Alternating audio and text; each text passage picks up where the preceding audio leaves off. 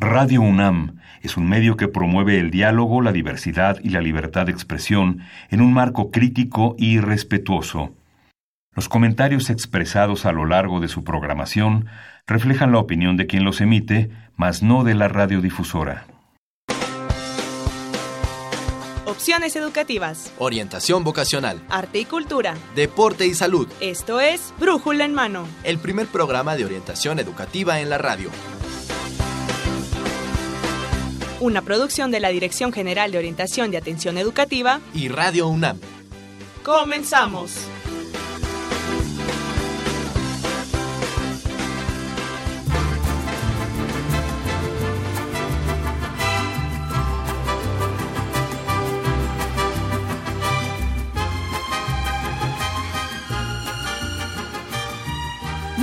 Días, tengan todos ustedes. Hoy es 16 de septiembre del 2019 y esto es Brújula en Mano en su programa 1209. Vamos a transmitir este programa después de esta noche mexicana que tuvimos el día de ayer. Y bueno, en los micrófonos los saludamos. Livia Gómez. Y Marina Estrella. Y bueno, pues para todos después aquellos... del festejo, Marina, claro. Después del festejo, bueno, pues se antoja una buena charla. También, Así es, ¿verdad? Marina, claro que sí. Sobre todo hoy que vamos eh, a platicar sobre la Facultad de Ciencias y está festejando 80 años de su creación, Marina. Entonces, seguimos de fiesta. Seguimos de fiesta y ahora vamos a hablar de estos 80 años de la Facultad de Ciencias de la UNAM. Así es que, bueno, pues esperemos nos acompañe la próxima hora, porque además de este tema y de hablar de los 80 años de la Facultad de Ciencias, vamos a hablar también acerca de las becas Así es, Marina. Este es nuestro segundo tema en este 16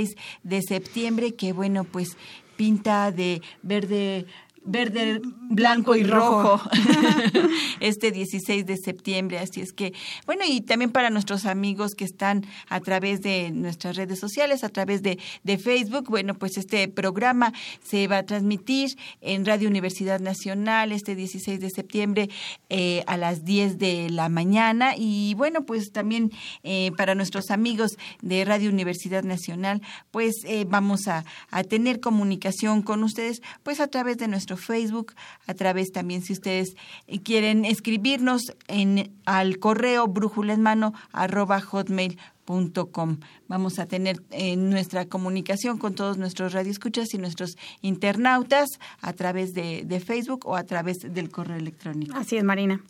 Y bueno, pues eh, vamos a seguir, vamos a empezar ahora con nuestra sección. Orientación educativa. Y en esta sección de orientación educativa tenemos el tema de los 80 años de la Facultad de Ciencias. Sí, así es, Marina, y tenemos una invitada de honor en este, en este momento. Se encuentra la matemática María Guadalupe Lucio Gómez Maqueo, que es secretaria general de la Facultad de Ciencias de la UNAM. Bienvenida. Muchas gracias. Muchas gracias. Maestra, pues eh, estamos complacidos y estamos de plácemes por estos 80 años de la Facultad de Ciencias, pero pues vamos a empezar a, a platicar acerca, acerca de ello, iniciando pues con los orígenes, cómo se inicia esta Facultad de Ciencias en la UNAM, porque no es como la conocimos hace 80 años, ha ido cambiando, ha habido una historia para la Facultad de Ciencias que se antoja saber. Bueno, eh, en 1910 se creó la Escuela Nacional de Altos Estudios, que tenía su sede en el Palacio de Minería. Y eh, en 1938 se toma la decisión de crear la Facultad de Ciencias. Fue un grupo de pues notables de la época que eh, promueven la idea de crear la facultad. Eh, estaban entre eh, ellos estaba Ricardo Monjes, que fue que era director de la Escuela de Ciencias Físico-Matemáticas. Estaba Antonio Caso, que era director de la Facultad de Filosofía. Realmente en la Escuela Nacional de Altos Estudios tenía como dos pies muy grandes que eran ciencias y filosofía. Y también estaba Isaac Ochoterena, que era director del Instituto de Ciencias Biológicas y Alfredo Baños, que era director del Instituto de Ciencias Físico-Matemáticas. Entonces decide crear este, la Facultad de Ciencias con tres carreras, biología, física y matemáticas. Y durante muchos años esas fueron las tres eh, carreras que tuvo la facultad. Digamos que son los pilares de esta facultad, la biología, la física y las matemáticas. Así es. Y de hecho, eh, la facultad sigue teniendo estas tres áreas del conocimiento, que son eh, biología, física y matemáticas, y con la diferencia que dentro de estas tres áreas de conocimiento, eh, ahora tenemos más, más carreras de las que teníamos este, antes. ¿Sí? ¿Cuál sería la, la trascendencia que ha tenido la Facultad de Ciencias formando científicos de nuestro país? Uy, pues este, muchísima. Claro. Muchísima. Eh, eh, si usted ve las escuelas de ciencias este, que hay en este país, este, la mayoría de sus profesores han sido egresados de la facultad, eso por un lado. Por otro lado, han tenido también impacto en la industria, han tenido impacto en proyectos de salud, eh, en proyectos de conservación ambiental, de sustentabilidad, eh, o sea, nuestros egresados están por todos lados. ¿sí? en particular, por ejemplo, la actuaría que se incorporó después como carrera de la facultad, pues con todo el manejo de riesgos también están eh, insertos en la parte de seguros, la demografía, eh, un montón de áreas. Entonces, realmente ha sido eh, el semillero de los científicos de este país, la Facultad de Ciencias. Un semillero que, bueno, pues da a nuestro país grandes descubrimientos también, grandes, grandes eh, investigaciones, porque la mayor parte de la investigación científica que hay en el país es propiamente de la UNAM y también sería de la Facultad de Ciencias. Sí, de hecho, la concepción para la docencia que, tenemos en la Facultad de Ciencias es eh, como una dupla investigación-docencia la docencia se nutre de la investigación. Entonces, la mayor parte de nuestros profesores de tiempo completo no solamente son docentes, también hacen investigación. Tenemos un número muy alto de, de profesores de tiempo completo que están en el SNI. Ah, este, La investigación es eh, fundamental para el avance del, conocimiento. Eh, simplemente hay toda una serie de concepciones científicas que van cambiando con el tiempo. O sea, la ciencia realmente es una aproximación, va aproximándose cada vez más a lo que podríamos llamar las verdades científicas. Y eh, en algún momento hay cambios de paradigmas, muy fuertes este, dentro, de la, dentro de la ciencia. Y si no está uno inmerso en la investigación y en el conocimiento de todo este cambio de paradigmas y el desarrollo que está teniendo la ciencia, pues la docencia se va quedando atrás. ¿Sí? O sea, la parte básica, podríamos decir, los primeros niveles, eh, seguramente se pueden considerar como el conocimiento hasta el siglo 19 o 20, pero pues ha cambiado mucho la ciencia, ¿no? Este, de hecho, cuando se crea la facultad no había internet, este, no había una serie de avances que en este momento hay y que han transformado este, la investigación científica en sí. Entonces, sí es muy importante la investigación en la facultad y tenemos a, nuestro personal inmerso en, la investigación. Y hablando un poquito sobre esta evolución que ha tenido la Facultad de Ciencias, ya nos comentó que inició con tres carreras, ¿no? Biología, matemáticas y física. ¿Qué otras carreras actualmente ahora están en la facultad? Pues mire, este, son nueve carreras. Nueve. Está actuaría, está biología, está física, está ciencias de la tierra, ciencias de la computación, eh, física biomédica, matemáticas, matemáticas aplicadas y manejo sustentable de zonas costeras. Esta última carrera está en una sede eh, que no está en el campus EU, sino está en Yucatán, en CISAL. sí, sí, sí.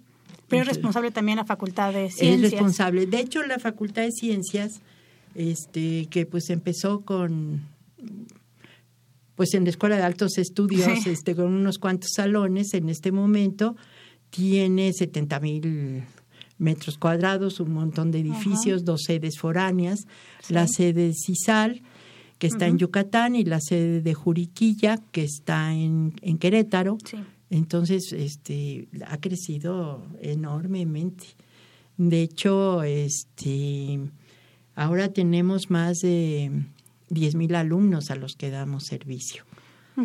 Sí, este, se ha vuelto una facultad muy, muy, muy grande. Importante. Para nuestro país, claro. Y bueno, usted ya, ya nos ya nos habló acerca de la importancia de la investigación en la Facultad de Ciencias y del semillero eh, que, que se está generando en esta en esta facultad no solamente en esta cuestión de la investigación científica, sino también ahora con carreras también de tipo profesionalizante. No solamente la, la, la, facultad crea científicos, sino también eh, crea semilleros para la industria, como lo venía usted comentando en un principio. Sí, de hecho, son carreras de tipo científico todas. Todas, la base que tienen todas las carreras es la estructura científica. Sí, pues, sí tenemos algunas salidas profesionalizantes, sobre todo, por ejemplo, en física biomédica. Sí, que es algo que eh, hacía mucha falta, hace mucha falta en, en el país. Pero eh, todas eh, comparten la base científica. De hecho, si vemos la estructura, por ejemplo, de todas las carreras del área de físico-matemáticas llevan un montón de materias en común como tronco común. claro. Sí, este, entonces todas comparten eso y eso es parte de su valor. Parte de su valor es la visión científica, porque eso es lo que abre las posibilidades de la interdisciplina y de la transdisciplina. Sí, entonces eh, tenemos equipos en la facultad de matemáticos, físicos y biólogos trabajando sobre cierta problemática específica. Eh, por ejemplo, tenemos eh, un equipo, tenemos el primer laboratorio este, nacional que tenemos en la facultad, mm, tenemos un laboratorio nacional y en, en, ese laboratorio nacional trabajan biólogos y trabajan físicos en el desarrollo de un chip Ah, en el desarrollo de un chip este biomimético. ¿sí? Eh, y eh, tenemos otro equipo que está trabajando también eh, interdisciplinariamente. Entonces, si no se tiene una base científica, sino simplemente una visión profesionalizante, no puede, no se puede trascender en este tipo de conocimiento porque es mucho más restringida la parte profesionalizante. Por supuesto que puede haber salidas eh, profesionalizantes. Así es. Pero, eh, pero la base es una base científica. Últimamente hemos visto que más chicas y chicos les interesa la ciencia. ¿No? De hecho, la carrera de física en el último examen de selección pidió muchísimos aciertos, casi casi la par de la Facultad de Medicina, que es nuestra carrera más, más demandada en la UNAM.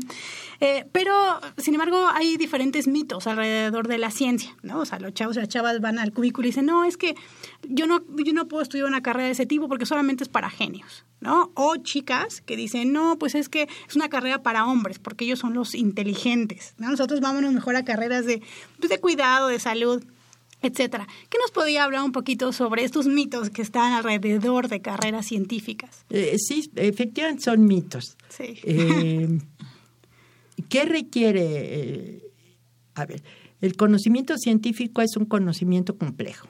Claro. Entonces requiere de mucho esfuerzo. ¿sí? Eso es muy importante. el, esfuerzo eh, eh, de estar inmerso en, la parte del estudio. Eh, tenemos chicos muy brillantes. Claro. Que fueron muy brillantes en el bachillerato, pero pues ahora se encuentran dentro de un, cuando entran a la facultad se encuentran en un núcleo de pares, digamos, ya no son los destacados únicamente, sino ya es un núcleo de pares porque tenemos chicos muy brillantes. Claro. Sin embargo, les cuesta trabajo y les cuesta trabajo porque el enfoque científico es un enfoque distinto del enfoque que se ve en el nivel medio superior. En el nivel eh, medio superior se ve un enfoque un poco más operativo, podríamos decir, y eh, ya en, en la facultad el enfoque científico requiere de un cierto tipo de razonamiento lógico matemático.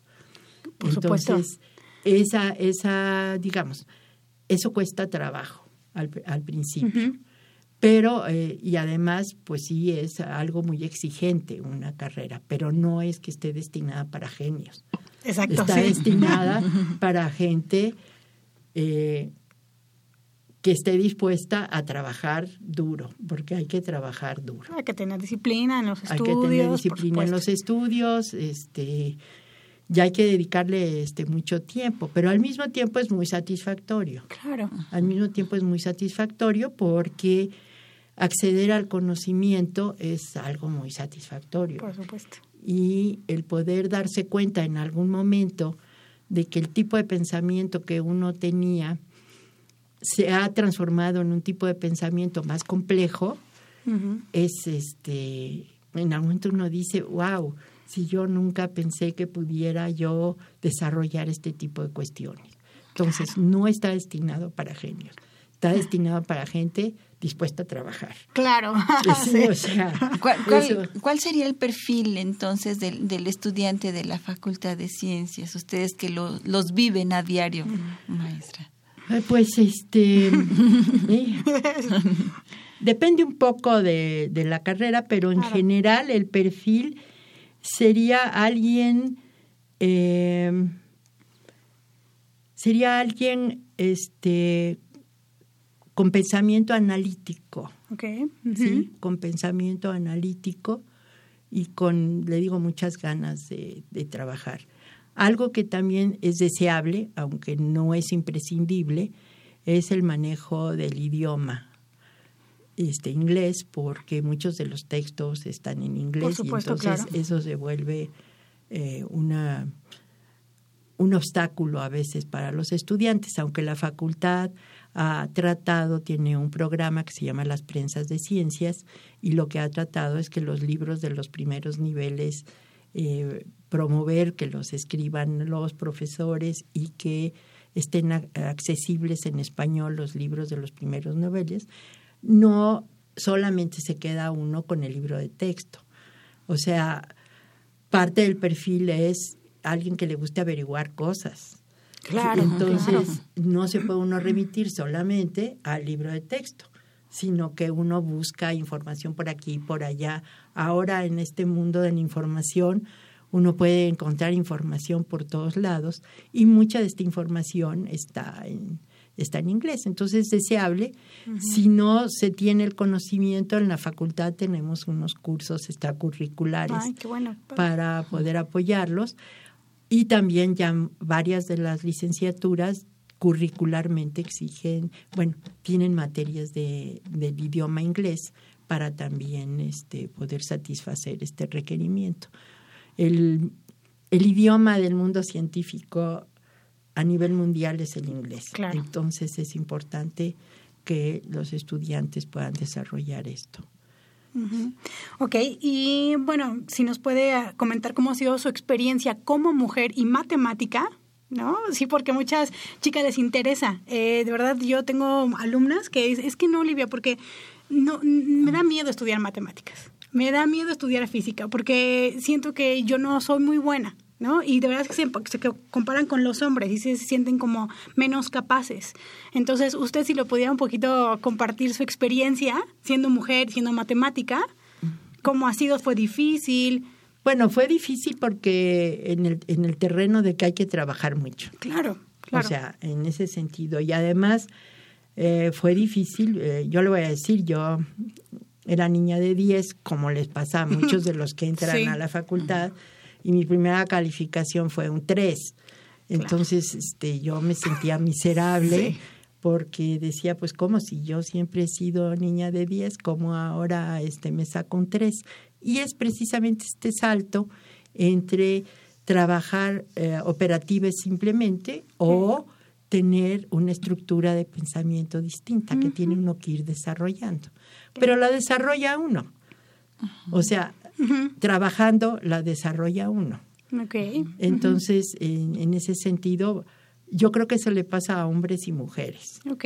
¿sí? este, yo realmente sí tenía más compañeros hombres. Sí, en la carrera de matemáticas hay más hombres que mujeres, Sí. pero nunca sentí, este, si acaso algún despistado de mis compañeros que algún día me dijo, hay mejores lugares para conseguir marido. Ok. Sí, claro. Este, claro. Ok. Sí, pero este, fuera de ese, esa, esa, digamos, ese compañero que me lo dijo en algún momento, este, nunca tuve ningún problema por ser mujer. Es más, déjeme decirle que estadísticamente terminan más rápido las mujeres que los hombres. en la Ok, hay mejor eficiencia terminal con las mujeres. Sí, es, más alta la eficiencia Ajá, terminal ajá. con las mujeres que con los, Los hombres. Que con los hombres. ¿Y la población en general, en- por género en la facultad, cómo, cómo está balanceada? ¿Hay más hombres que mujeres en la facultad o, o van ya a la par? Este, depende de la licenciatura. Por ejemplo, en actuaría y en biología son como mitad y mitad. Este, creo que también en ciencias de la tierra, en eh, ciencias de la computación, física, matemáticas, a ver, hay más hombres que, que, que mujeres. Sí, pero este, hay muchísimas mujeres. En la Sí, facultad. hay- sí, en la facultad. No, sí. y cada vez hay sí, más. sí, más interesadas en el campo científico. Y hay además un ambiente, hay un ambiente muy, este, muy libre, pues, en la facultad. Eh, yo no he visto que haya este tipo de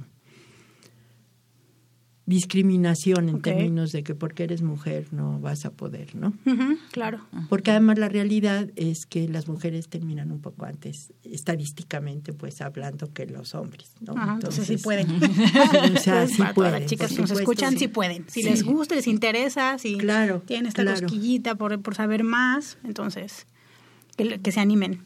Claro. De, en- de los festejos del- del- de, los 80 años, ¿hay al- este, algún sitio o algún lugar donde se pueda ver? Sí, en la ¿Nos podría página- adelantar un poquito? Sí, cómo no. ¿Cómo van a festejar ustedes? Bueno, estos hemos 80? estado festejando. Sí. Ya, ya Hemos empezaron los estado- festejos hemos entonces. estado festejando. Hemos estado festejando. Hemos tenido pues una serie de charlas muy interesantes. Eh, hemos también este tuvimos una inauguración, tuvimos una carrera en CISAL, tuvimos una carrera en CISAL, este, hemos, hemos tenido muchas cosas. ¿Qué nos queda todavía? ¿Sí? Que nos queda claro, Nos sí, queda compártanos, todavía, compártanos, ¿sí? sí. Sí, eh, tenemos una conferencia el 24 de septiembre, eh, que son tratados presocráticos sobre la naturaleza, vigencia o inactualidad. Y tenemos el día 26 de septiembre en la sala Nezahualcóyotl un gran evento Oh. que es un edificio, es un edificio, perdón, Eh, es un concierto y una proyección, es un evento multimedia que eh, tiene video, tiene narrador, tiene orquesta, ¡Ay, qué este, maravilla! y es eh, ¿Abierto al público esto? Sí, es abierto al público. este es el único eh, que se va a cobrar porque sí, sí necesitamos este recuperar parte de, todo de todo el costo. Sin embargo, para los estudiantes que ya están en, en la UNAM, eh, van a haber 300 boletos que se cobran, eh, se pueden comprar con puntos. Ah, claro, con el programa. programa de la UNAM de puntos. Sí. Hay 300 boletos que se pueden comprar con puntos y eh, la venta está en taquilla eh, o en la página de cultura de los boletos. Se llama Ícaros eh, al límite del espacio, una cosa así. Ay, qué bonito. Y, es un viaje a un hoyo negro. ¡Oh! Entonces, qué maravilla. Realmente va a ser un espectáculo este muy bonito.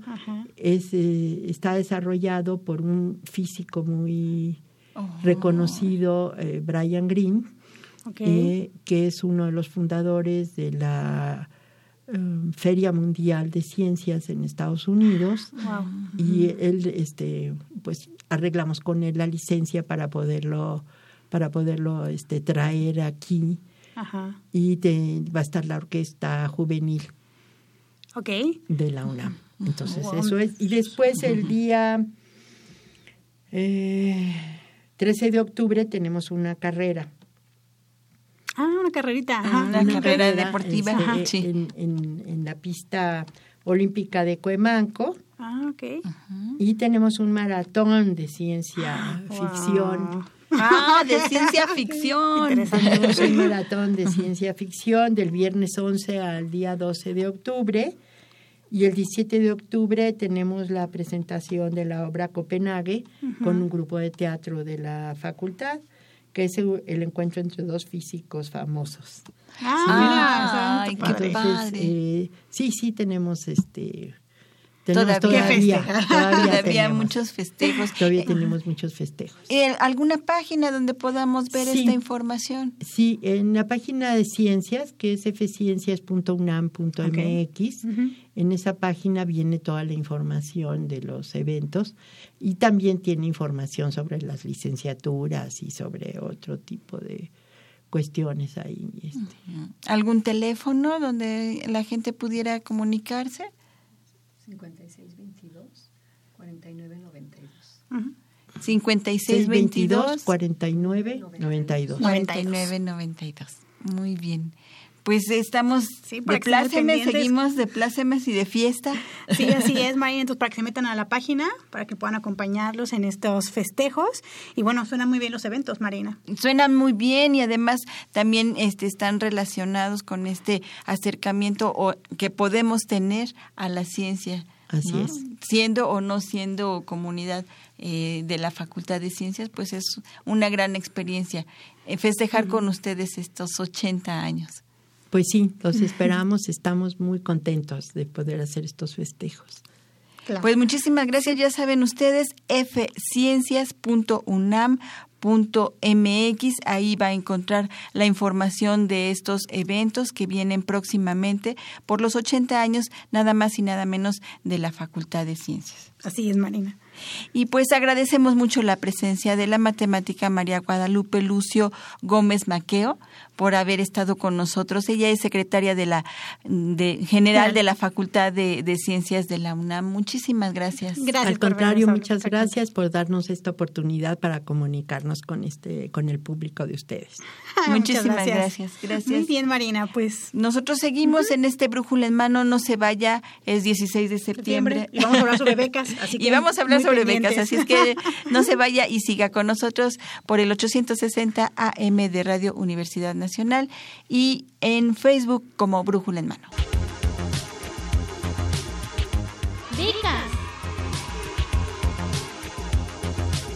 Bueno, pues ya estamos aquí en nuestro segundo bloque de este 16 de septiembre del 2019 del programa Brújula en Mano de la Dirección General de Orientación y Atención Educativa Libia. Y bueno, pues tuvimos eh, muy interesante entrevista con de, la Facultad de, de festejos de los 80 años de la Facultad de Ciencias. Sin embargo, ahora es tiempo de que platiquemos un poquito sobre las becas de equipos representativos de la UNAM, en este caso la charrería de la UNAM, Marina.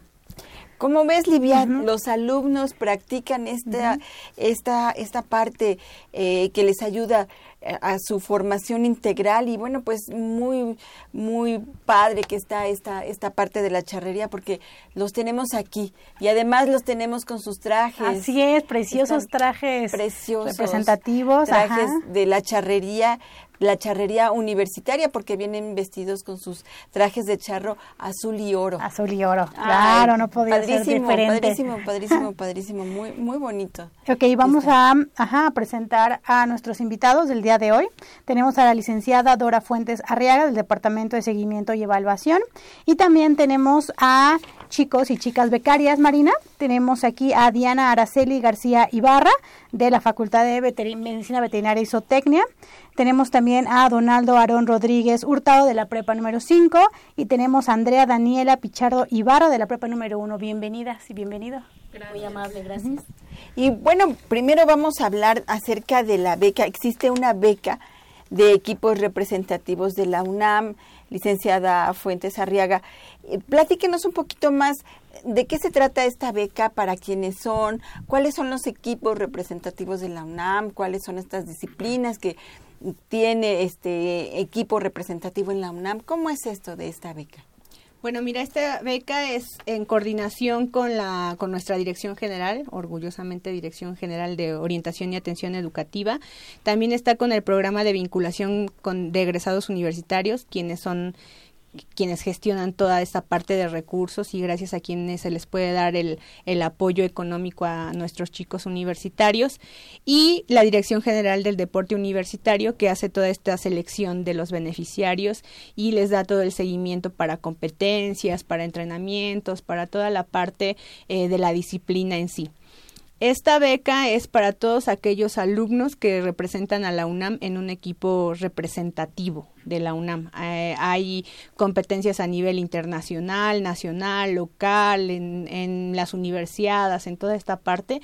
Entonces, esta beca eh, ha apoyado mucho a los chicos, más o menos salió hace um, unos dos, tres años, yo creo, que lleva esta este apoyo y ha funcionado bastante bien porque además es muy encaminado a apoyarlos eh, en lo que hacen al, aparte de tener toda la, la, situación académica, de cubrir un horario a lo mejor de la escuela de 7 a 1, de 7 a 3 de la tarde, posteriormente claro. a esto los chicos también hacen eh, la disciplina, entrenan y les lleva bastante tiempo a la semana, ¿no? Entonces, uh -huh.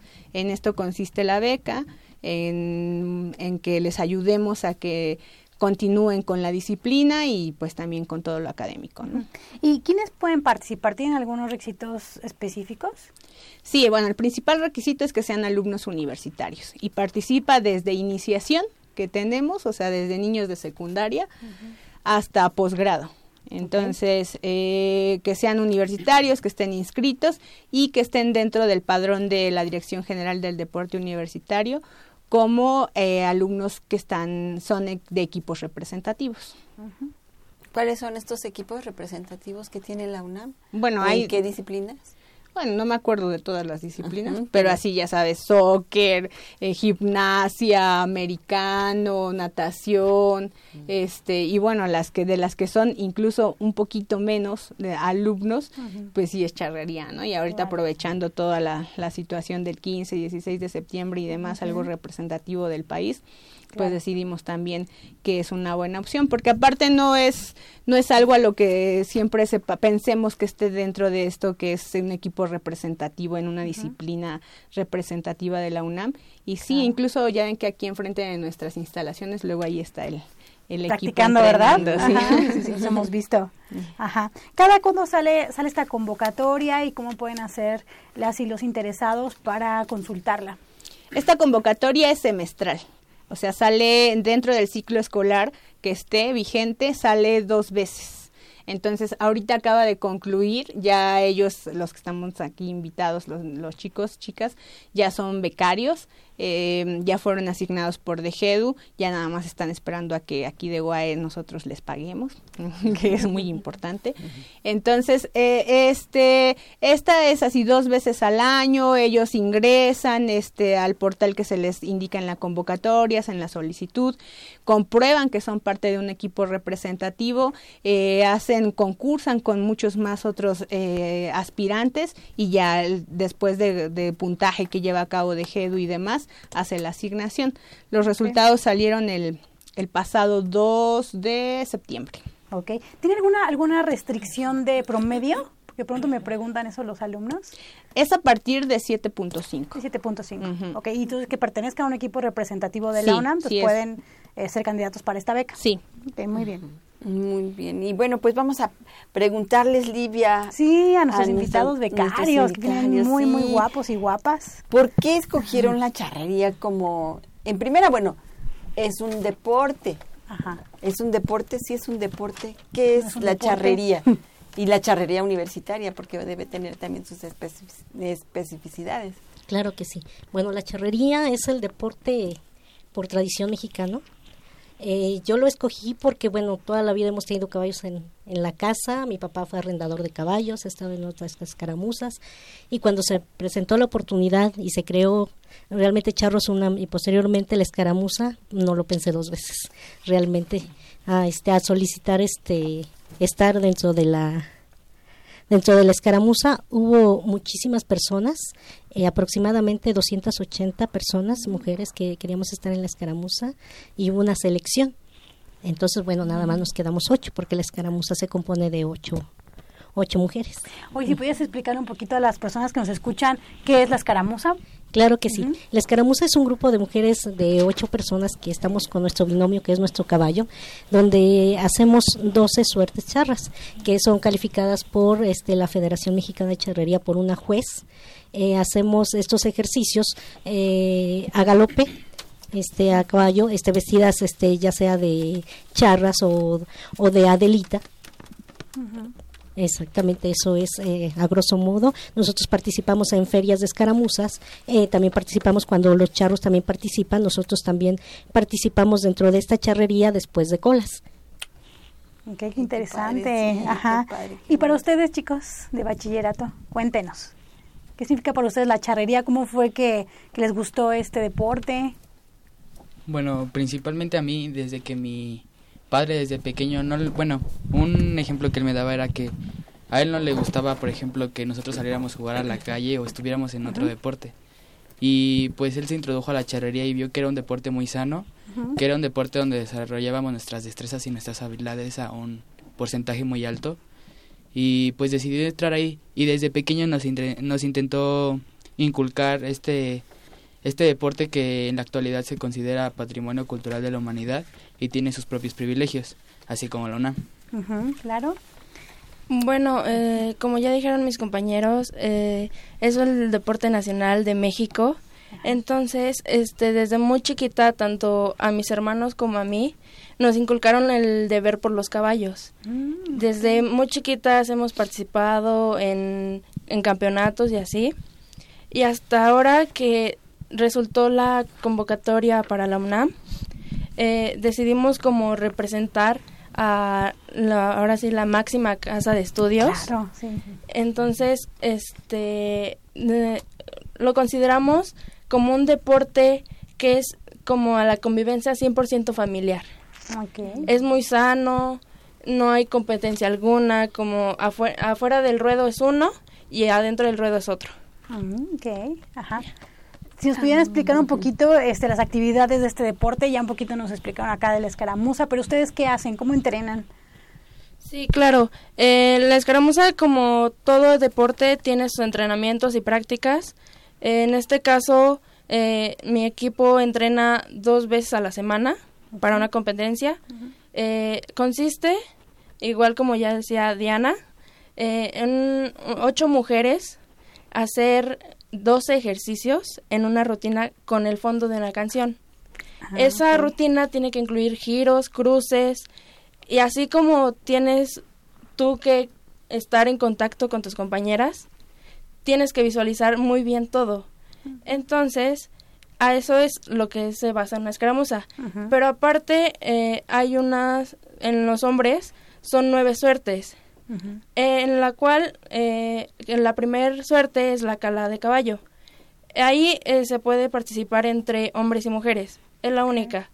Entonces, la cala de caballo eh, se presenta como el primer movimiento es el, el, caballo tiene que recorrer en un cuadro de 20 metros sobre sus, solo sus cuartos traseros. De ahí se pasa a un cuadro adyacente que es el siguiente movimiento que son los lados. Tiene, el caballo tiene que girar sobre solo un cuarto trasero, sin despegar del suelo ni moverlo. Y así es hacia la derecha, izquierda. Y el siguiente movimiento son los medios lados. Es el donde el caballo tiene que girar 180 grados en un solo salto. Mm, suena muy difícil. Sí. Entonces, y por último, eh, se pasa al primer cuadro donde entramos, donde rayamos. Ahí se presenta la ceja, que es donde el caballo tiene que mover sus cuartos traseros hacia atrás hasta un cierto este límite de metros. Y eso es lo que consiste. claro, como cada disciplina, este, se presentan puntos, ya sea puntos buenos o puntos malos. Ok. ¿Y, dónde practican? ¿Dónde practican este este deporte? ¿Necesitan tener caballos? ¿Es caro? ¿No es caro? Es caro. Los trajes. ¿Cómo le hacen ustedes? O, o, la gente interesada que quisiera practicar este deporte, ¿cómo le tendría que hacer? Bueno, pues la verdad sí es un deporte caro. Porque, bueno, en mi caso es mantener de caballos eso es mantener un caballo, eh, dependiendo del, del vestuario que tú quieras. Por ejemplo, un, un traje de Adelita es solo consta de, un, de la falda y, y la blusa. En cambio, si te vistes de charra, es pantalón, falda, chaleco, camisa y chaqueta. Moños. En, me parece que en el de Adelita solo es un rebozo y el moño. En el, perdón, en el de Adelita, bueno, traemos una calzonera, traemos una este, crinolina, ah, la falda, la blusa, exactamente el rebozo, un moño en la nuca, una faja y un moño en la cintura. Oh, sí, son más aditamentos. Son, sí, sí, también, o sea, tanto de charra como de Adelita, son muchos aditamentos realmente, sí. Pero aquí, por ejemplo, la crinolina viene este, almidonada, entonces es ahí un poco más difícil montar a caballo, ¿no? Porque se tiene que acomodar, a veces el ruido también molesta a algunos caballos, entonces, bueno, entonces, este, pero bueno, es, este deporte es, muy bonito, sí es muy caro, porque también en mi caso también este tengo que mantener este caballos, eh, pagar este eh, la profesora en cada ocho días, son dos veces a la semana cuando entrenamos. Eh, cuando salimos es el transporte, eh, todos los viáticos que, que conllevan, la inscripción. Entonces sí es un deporte caro. La beca nos ayuda muchísimo. A mí me ha ayudado mucho la beca mm, también para pagar mis clases o cuando hay veces que no tenemos clases o para pagar el remolque, para pagar viáticos, nos ha ayudado mucho la beca de la UNAM. ¿Para ti qué significa ser becario? Bueno, para mí se me hace como como ¿cómo se puede decir? Pues un privilegio porque el deporte sí es muy caro, como ya lo dijeron mis compañeras. Es un deporte con varias habilidades y destrezas muy fuertes que arriesgas mucho. Y a veces los las recompensas no es que digas dinero o algo así, sino una satisfacción propia por hacer un deporte que te gusta. Eh, en mi caso, igual siempre ha sido muy caro mantener los caballos, eh, las prácticas, los viajes, este, pues ser becario, pues sí me ha ayudado. Un claro ejemplo está la Olimpiada Nacional de, este mismo año, que fue hace ah, dos años y la charrería se empleó en Nayarit. Y pues el viaje de aquí a Nayarit sí fue caro, el transporte de los caballos nuestros, los viáticos del hotel, porque fue una semana y pues la UNAM sí me apoyó bastante, bueno, a todo el equipo representativo que fue. Y individualmente pues entreno en un lienzo que es Dorados de Villa, la asociación es Dorados de Villa que está en cabeza de Juárez. Y igual sigue siendo un gasto un gasto muy muy elevado. A ti, Diana, ¿qué, representa para ti ser becaria? Charra UNAM. Pues como ya dije, es un privilegio, como ya dijeron mis compañeros, pertenecer a la máxima casa de estudios, representándola en un deporte. Y como todo, es como tener un... ¿Cómo se Un... Un sueño que puede ser que es ganando un campeonato a nivel nacional y qué más representando a la UNAM. entonces, entonces, este, para mí ser becario, igual como ya dijeron, es una gran ayuda para este deporte. Pero yo digo que es, es un buen deporte donde es el beneficiario el poder compartirlo con demás personas. Pues nosotros no me, no, bueno, yo no me creo experta, pero sí podemos apoyar a incluso a la, a la UNAM, tanto a este deporte, para que crezca. O sea, es el deporte nacional de México. Entonces, hay que hacerlo más grande y que se difunda, difunda más. Claro. Y por lo que estamos escuchando, entonces, ¿ya participaron en alguna competencia? Claro que sí, hemos estado compitiendo en ferias de escaramuzas. Eh, la última vez participamos en Ameca, nos trajimos el primer lugar. Ah, felicidades. La escaramuza UNAM. Entonces, bueno, vamos, a ver, hay, sabemos que hay escaramuzas más competitivas que nosotros, pero estamos echándole muchas ganas. No queremos fallarle a la universidad, realmente es un orgullo y un privilegio representar a nuestra máxima casa de estudios y pues más que nada también no, no fallar en nuestra beca, ¿no? En nuestros estudios, porque también nos piden un promedio, no podemos fallar y nos ayuda muchísimo la beca realmente a desempeñar nuestro deporte. Mm. ¿Y los absorbe mucho tiempo la charrería? ¿O necesitan, este, o solamente es, los fines de semana cuando practican? Como somos estudiantes, es, generalmente son sábados y domingos. Solamente este, cuando se practica, generalmente las competencias también son sábados o domingos. ¿Y para entrenar ustedes tienen que buscar un lugar?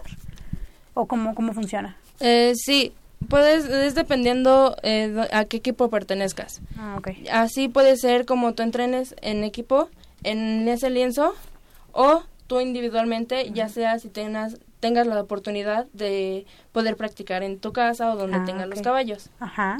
Por ejemplo, este, yo practico en lienzo charros de Pedregal.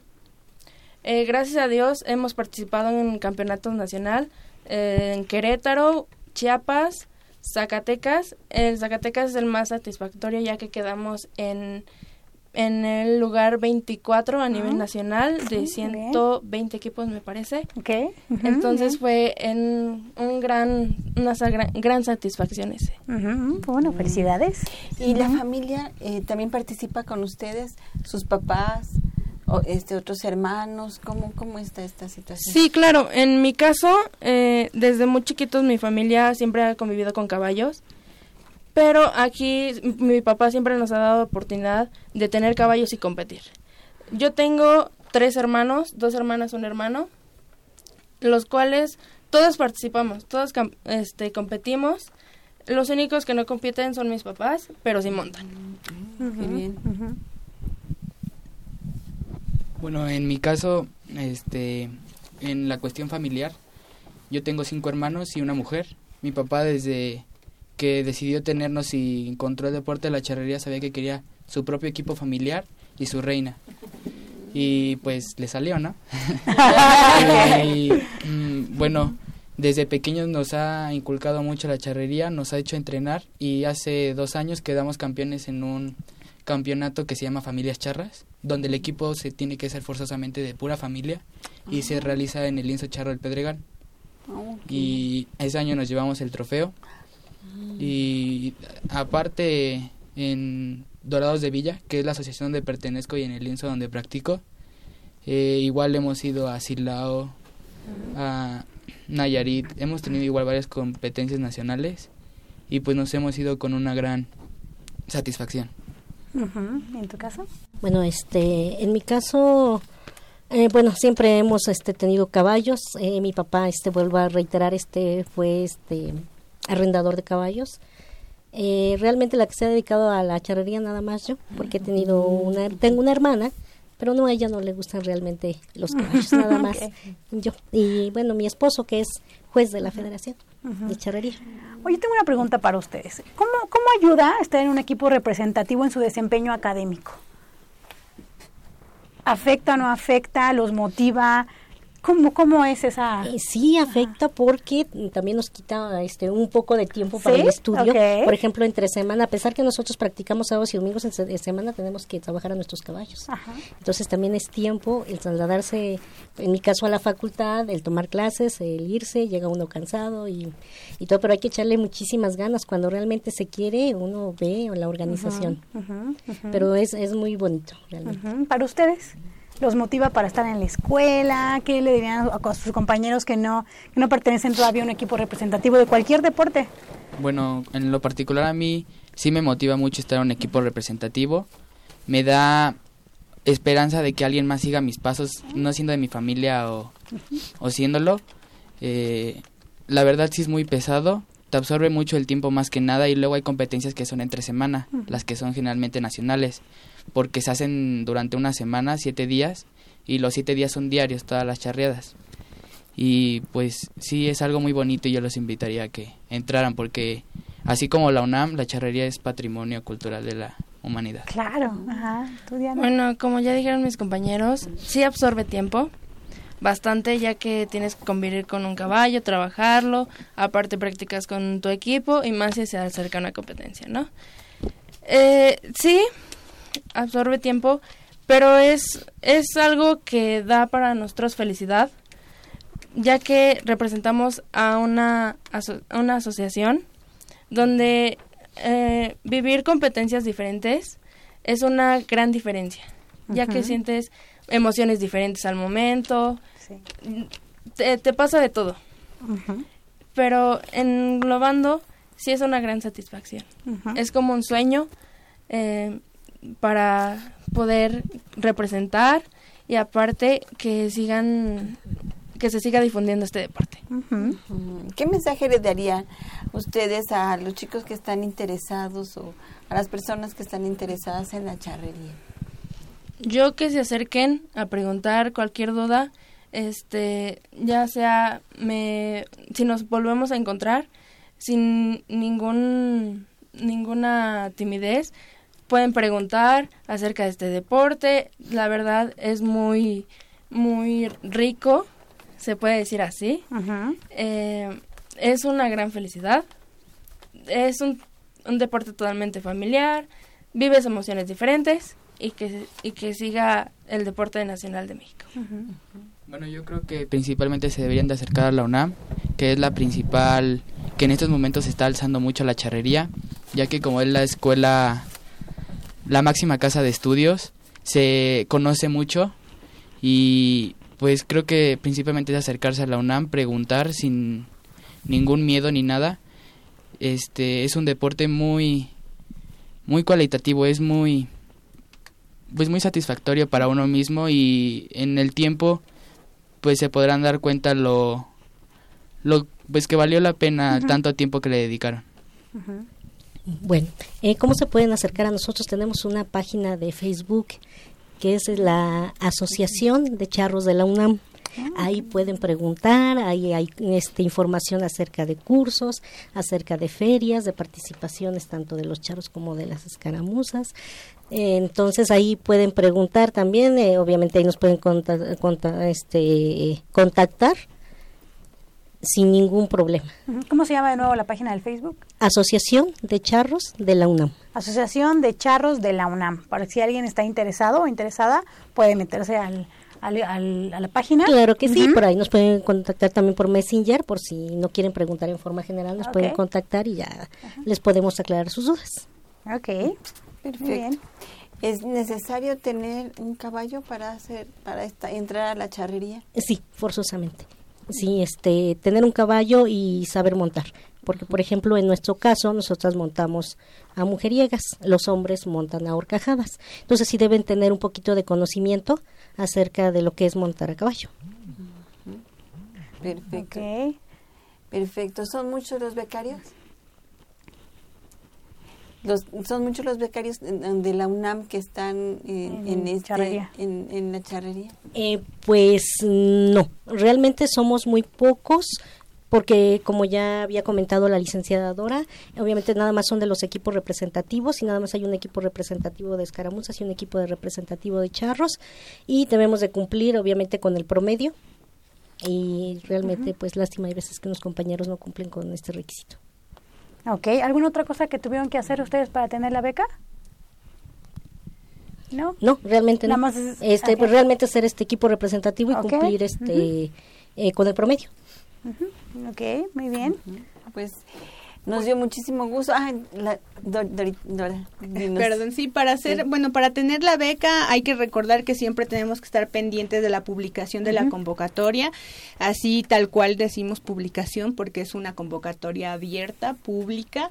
Evidentemente, como dicen los chicos, aquí las chicas también lo que tienen que cumplir, o sea, hacer un doble esfuerzo, tanto académico, porque si hay un promedio mínimo, como eh, el superesfuerzo de llevar a cabo la disciplina, ¿no?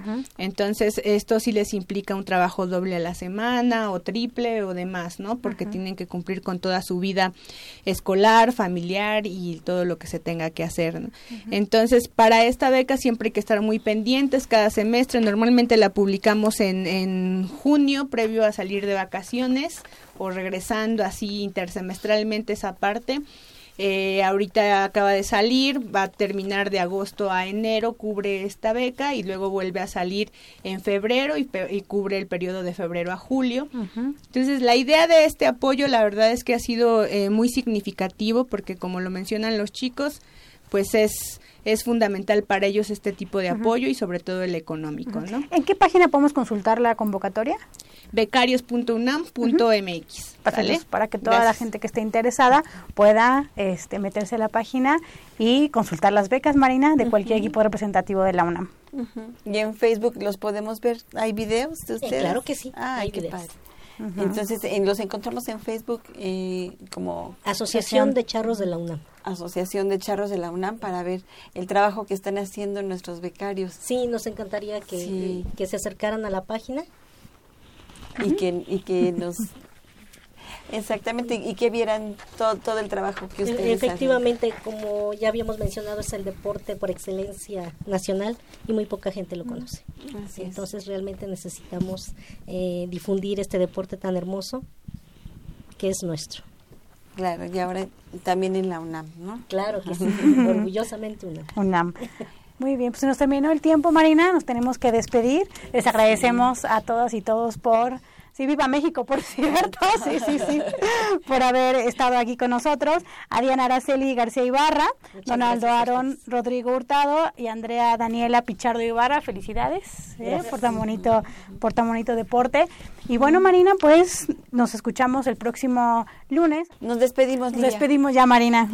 Bien, pues en los controles eh, técnicos, eh, Miguel Ángel Ferrini, Saúl Rodríguez, Miguel González y bueno, pues en la realización y producción general, Saúl Rodríguez Montante y en la conducción estuvimos Livia Gómez y Marina Estrella y ¡Viva México!